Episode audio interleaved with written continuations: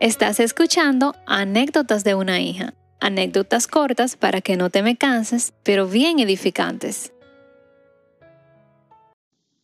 Hola, hola, bienvenidos una vez más a Anécdotas de una hija podcast. En este episodio vamos a hablar o quiero contarte de lo que para mí es lo primero más importante para Dios. Y digo lo primero más importante porque ciertamente hay muchas cosas que son importantes para Dios, pero esto lo quise catalogar como lo primero porque para hablar de ello nos vamos a remontar al principio de la creación. Y em, vamos a hablar obviamente de Adán y Eva, de que en este tiempo en, ese momento de, la creación, en donde Dios creó todo ese hábitat para, para ellos, donde le dio los mejores frutos, donde le dio un paraíso total y pleno con todo lo que ellos necesitaban para que estuvieran bien. Entonces, creo que en este momento fue donde se perdió, digamos que, esa relación con Dios. Em, después de que esto se perdió, y estoy hablando, me estoy refiriendo a la obediencia. Mm, prueba de ello es que cuando Dios creó todos estos árboles y, todo este ambiente tan perfecto para Adán y Eva, justo en el medio, en el centro del huerto, puso este árbol que ya tenía nombre, o sea, no fue algo que él puso ahí como para que no sé, quizás ellos tuvieran la duda, ¿qué es esto? Eh, no, o sea, de todos los árboles, si se fijan, no le puso nombre a todos los árboles, pero a este sí le dio un nombre. Y eso lo vemos en Génesis 1, 29, donde ciertamente, donde claramente vemos que dice el árbol de la ciencia del bien y del mal. O sea, entre todos los árboles allí puestos, él le puso incluso el nombre a ese árbol específico para que, para que ellos supieran. Entonces vemos aquí en todo, en todo ese transcurso, eh, eh, en lo que pasa en Génesis, cómo gracias a, la pérdida de la relación con Dios, ya por esto el ser humano eh, le cuesta comunicarse con Dios. somos seres llenos de malos pensamientos, de dependencia emocional de otro ser humano, llenos de vanidad, de avaricia, de muchísimos pensamientos negativos y de maldad, de contaminación sexual y un montón de cosas malas. Entonces le, sigue aclarando, si comen del árbol del bien y del mal, morirán. Pueden comer de todos los árboles con los mejores frutos. Si comen del árbol del bien y del mal, morirán. Em, y nos preguntamos, yo misma me he preguntado un montón de veces, Dios mío, pero ¿por qué? Si Dios sabía que esto pasaría, ¿por qué creó este bendito árbol? ¿Por qué? Entonces, mm, creo que esto es tan importante para Dios, eh, la parte de la obediencia, que Él quiso crear, digamos que, este símbolo. Para mí, el árbol, eh, ese árbol hermoso, frondoso, en el medio del huerto, es un símbolo, una señal de que esto era como algo de suma importancia para Dios.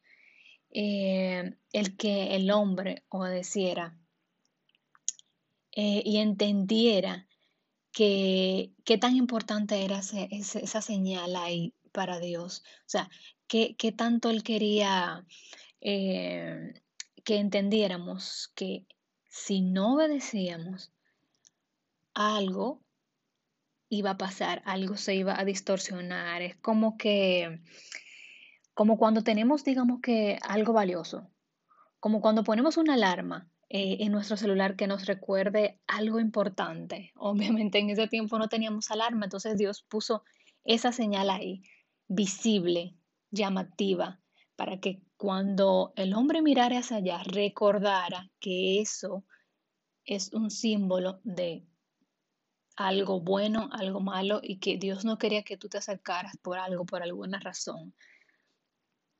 Entonces, eh, no sé, el árbol en el huerto era como una señal, como un aviso, como un letrero, como esos letreros de precaución de que tú lo ves y tú sabes que eso significa que si vas por ahí, por esa vía, te puede pasar algo o que tienes que tener cuidado. O sea, es una alerta de que algo puede suceder. Entonces, em, en respuesta a, quizás a la pregunta que tú te harías con relación al, al árbol, te preguntarás al igual que yo, pero ¿y por, por qué permitió que el hombre comiera de él? ¿Verdad? Ya, eh, eh, me acerqué al árbol, lo toqué, ¿por qué permitiste que lo comiera? Si, si sabías lo que iba a pasar, o sea, dime la verdad, yo te estará preguntando, ¿acaso que, acaso era que Dios quería salir de nosotros, quería salir del hombre? ¿Por qué permitió que, que, que comiera, que se consumara la desobediencia? Entonces, en ese sentido, creo que Dios tenía una relación tan sana con nosotros que nos dio la opción de ser libres. Dios no tenía una relación tóxica con nosotros de quizás manipularnos a, tal punto, manipular al hombre a tal punto de, de que él no tuviera elección, que tuviera que quedarse ahí por obligación. La relación que Dios tenía en, ese momento o que sigue queriendo tener con el hombre es una relación sana en donde podamos sentirnos libres, en donde entendamos que eh, él no nos necesita a nosotros, nosotros lo necesitamos a Él, porque Él es el creador y Él es el único en esta tierra que puede darte las cosas que tú necesitas, porque lo que tú necesitas es terrenal y creado por Él. Entonces, mm, Él no quería que fuéramos como que cautivos de Él, sino que por elección propia lo siguiéramos eligiendo a Él. Es decir, yo sé que eso está ahí, que eso me puede alejar de, de Dios, pero por elección propia yo decido no irme por ese camino.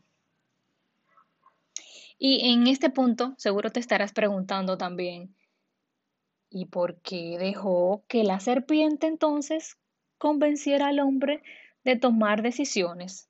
¿Por qué permitió que convenciera al hombre de comer lo que sabía que no debía comer?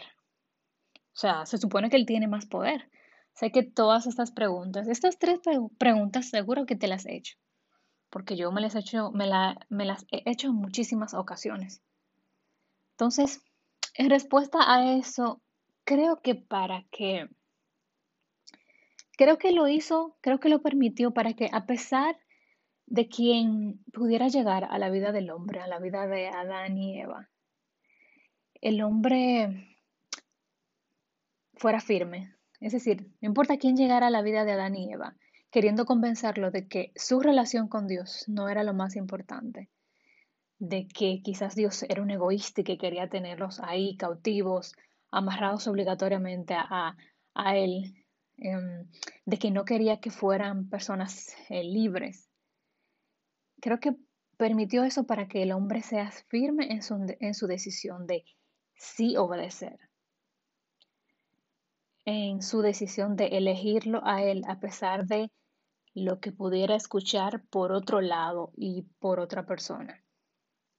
Era como para formar el carácter del hombre, a que a pesar de todo siguiera firme en sus decisiones, porque quería seguir agradándole a él.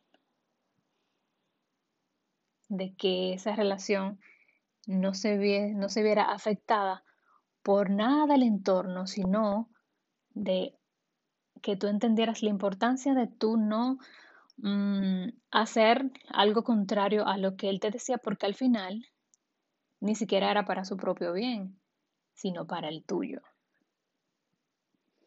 Era como para que el hombre entendiera esa señal importante para Dios por el propio bien del hombre, no ni siquiera para beneficio de Dios. Era por el bien del hombre, por tu bien, por mi bien. Bendiciones, chao, chao.